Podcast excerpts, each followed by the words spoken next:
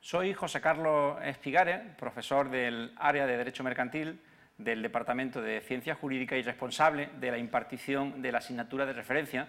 de la asignatura de Introducción al Derecho Mercantil que tenemos en pantalla. Asignatura, por cierto, que se imparte en este caso en el grado en Derecho en la modalidad de enseñanza semipresencial. La asignatura, el objetivo de la asignatura va a ser realizar una aproximación al derecho mercantil como lo que es una de las dos grandes ramas del derecho privado, junto al derecho civil encontramos el derecho mercantil, vamos a realizar una aproximación, aproximación que es debida, que se entiende procedente y que eh, se va a articular fundamentalmente a través de las unidades didácticas que vemos aquí. Van a ser un total de cinco unidades didácticas, podían haber sido más, pero se ha optado por esta eh, estrategia docente. Cada una de estas unidades didácticas que tenéis ahí, introducción, régimen de la empresa, derecho de sociedades mercantiles, contratación mercantil y comercio internacional, se articula a su vez también en una serie de temas. El primero de los temas, el tema 1, es el tema que tiene por rúbrica concepto, características y fuentes del derecho mercantil. Es un tema en el que de lo que se pretende es de dar cuenta, en primer lugar, de lo que es el propio derecho mercantil, cuestión conceptual que, por otro lado, puede ofrecer complicaciones eh, y variantes mm, sobre las que merece la pena insistir, eh, características y fuentes, las fuentes, las peculiaridades normativas que tiene este derecho. Esto nos llevará, mm, además, a estudiar la incidencia que tiene el derecho de la Unión Europea, que es una importancia particular también en el ámbito del derecho mercantil, directivas, reglamentos, decisiones, todo desde el punto de vista de lo que son fuentes del derecho mercantil y además también hacer referencia a lo que sería el derecho mercantil internacional y a la incidencia que determinadas normas pueden tener en el ámbito del derecho del comercio, del derecho mercantil. Más allá de este primer tema, un segundo tema ya en la unidad didáctica segunda, dedicada al régimen de la empresa, un segundo tema que sería la distinción entre la empresa y el empresario, en la empresa como actividad y el empresario como persona titular que va a desarrollar, que va a llevar a cabo con la complejidad correspondiente todo lo que es la actividad empresarial. En ese tema 2 eh, estudiaremos el, negocio, la empresa como tal y determinados negocios jurídicos mm, como es el caso de la compraventa de empresa o el arrendamiento de empresa que merecen un estudio mm, preciso y particular también por las complejidades que eh, pueden ofrecer. Y también los colaboradores del empresario. Estimado que en una asignatura como esta, Introducción al Derecho Mercantil, los colaboradores del empresario, es decir, los auxiliares, delegados, el factor, el gerente y también el estudio de determinados contratos de colaboración empresarial, como sería el contrato de agencia, el contrato de comisión, el contrato de franquicia, etcétera. Todo eso va a tener eh, su, uh, su, posicionamiento en el tema 2, es donde lo vamos a estudiar. El tema 3 es un tema también mm, vital, muy importante en el régimen de la empresa. El tema 3 pretende estudiar fundamentalmente lo que sería el estatuto jurídico, el estatuto jurídico de cualquier empresario, que fundamentalmente eh, nos obliga a estudiar la contabilidad de la actividad empresarial, una aproximación en este sentido, y el estudio del registro mercantil. Todo empresario tiene una obligación de llevanza de la contabilidad ordenada, adecuada a su empresa y además una obligación de inscripción en el registro mercantil. En algún caso es potestativa, pero hay que estudiar estos dos elementos. También en el tema 3 realizaremos igualmente alguna referencia al derecho de la insolvencia, en la medida en que todo empresario en, una determinada situación de crisis empresarial tiene que acudir a este procedimiento, el procedimiento de insolvencia, que es el procedimiento concursal. Esa sería la unidad didáctica 2. La unidad didáctica 3 es una unidad que tiene un tema, el tema 4, mm, con una rúbrica muy general, las sociedades mercantiles. Eh, cada uno de estos temas, por cierto, se irán desarrollando meticulosamente con un programa específico eh, que estará a disposición de vosotros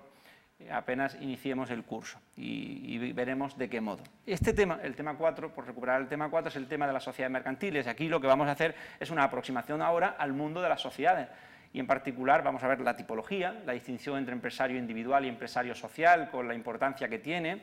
el empresario, la grande, la mediana, la pequeña empresa y mm, empresario incluso eh, público frente al empresario privado, tipología de sociedades mercantiles, por supuesto la distinción entre sociedades capitalistas y las sociedades personalistas y otras sociedades, las sociedades de base mutualista. Todo esto eh, vendrá a su debido tiempo. Pero en el tema 4 sí que vamos a dedicarle especial atención a dos aspectos fundamentales. Uno, las sociedades mercantiles como ente con personalidad jurídica independiente, es un centro, una sociedad de imputación de derechos y obligaciones, y además eh, la sociedad como lo que es un contrato o un acuerdo de voluntades para desarrollar una actividad empresarial. Y además las sociedades personalistas son sociedades que vamos a estudiar eh, particularmente aquí. el tema 5 que es dentro de esa unidad didáctica, contratación mercantil, en este caso hay una identidad entre la unidad didáctica y el tema también, va a ser la relativa al régimen jurídico general de las obligaciones y de los contratos mercantiles. General. ¿Por qué? Porque de lo que se trata aquí es de hacer referencia a las particularidades que el derecho mercantil eh, aporta en el mundo de la contratación y, en particular, a determinados sectores de la contratación especialmente regulados, y que dan lugar a una problemática también particular y también precisa en este caso, como sería, por ejemplo, el caso de la contratación con condiciones generales, la contratación celebrada fuera de establecimientos mercantiles, la contratación a distancia, etcétera. Ese es el tema 5. Y finalmente la unidad didáctica última, con un tema 6 dedicado al derecho mercantil internacional. Se ha estimado adecuado en la configuración del plan de estudios que en la asignatura de Introducción al Derecho Mercantil hagamos una referencia al fenómeno del comercio internacional, fenómeno que no se puede obviar. Eh, la actividad empresarial se desarrolla con un carácter transnacional cada día más acusado y eso tiene implicaciones eh, prácticas, de una vigencia práctica extraordinaria y evidente, de las que conviene dar cuenta aquí. Más allá de las unidades didácticas a las que hemos hecho referencia con sus correspondientes temas,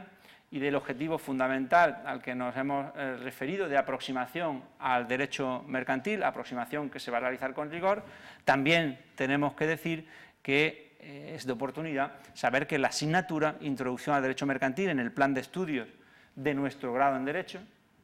en su modalidad semipresencial también, es, es,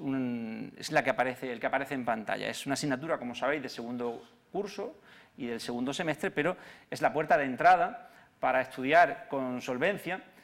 otras asignaturas vinculadas a la asignatura, a la, asignatura, a la, disciplina, al derecho mercantil y en particular al área. Es el caso de las asignaturas Derecho de Sociedades Mercantiles del tercer curso, primer semestre, la asignatura Contratación Mercantil y Títulos Valores y la última, la asignatura relativa al Derecho del Mercado y Concursal. Ese grupo de asignaturas, estas tres más las que corresponde estudiar en este segundo semestre, van a aportar la formación que se considera necesaria en materia de derecho mercantil. Vamos a olvidar por un momento esas unidades didácticas, esos temas y ese objetivo fundamental de la asignatura y vamos a centrarnos ahora en la planificación de la docencia, cómo se va a desarrollar el trabajo. La planificación de la docencia también la tenemos aquí, es fundamentalmente ya sabéis, clases presenciales en régimen de dos horas semanales, el viernes por la tarde, de siete y media a nueve y media, en la franja horaria que tiene atribuida la asignatura de Introducción al Derecho Mercantil. Esas clases presenciales eh, son una herramienta de una utilidad extrema para realizar un seguimiento de las clases razonable, pero no es la única herramienta porque disponemos del blog de la asignatura que tenéis referenciado en pantalla, ahí la dirección, y del cual daremos también debida cuenta en la primera de las sesiones presenciales. El blog de la asignatura tiene eh, distintos elementos que van a ser muy útiles. Ahí vamos a disponer del foro, de elementos que nos permiten, instrumentos que nos permiten dejar material y donde en ese blog podéis acceder a, una bibliografía básica y otros documentos de apoyo. Debo decir que cada uno de los temas del programa, de las unidades didácticas y de los temas, en este blog de la asignatura, estará eh, desarrollado con primor y además eh, debe decirse igualmente que cada uno de los temas va a tener eh, referenciada también la bibliografía necesaria para abordar el estudio de ese tema. Finalmente, también una referencia a las tutorías, en este caso la disposición es máxima, como no podía ser de otro modo, el sistema de tutoría lo podemos articular de un modo presencial o de un modo incluso virtual también a través del blog, pero la disposición en este caso es máxima. El sistema de evaluación, elemento también principal en esta presentación de la asignatura. La evaluación se desarrollará teniendo en cuenta que el 30% de la calificación será un sistema de evaluación continua con una serie de trabajos o de actividades que iremos desarrollando a lo largo del semestre. Fundamentalmente van a ser cinco tareas o actividades, una por cada una de las unidades didácticas, eran cinco unidades didácticas. Y junto a ese sistema de evaluación continua, un 70% de esa calificación es un examen final de la asignatura que en todo caso ha de ser superado, examen final escrito, donde vais a demostrar los conocimientos adquiridos con la formulación de dos, tres a lo sumo preguntas de desarrollo teórico y alguna pregunta formulada de un modo más práctico. Por lo demás, con esto yo creo que podemos dar por presentada la asignatura. Estoy a disposición para lo que necesitéis, no solamente en las clases presenciales, sino a través del blog mm, virtual o el aula virtual de la asignatura, que es lo que le da particular eh, diferencia al grupo de enseñanza semipresencial que iniciamos en este segundo semestre.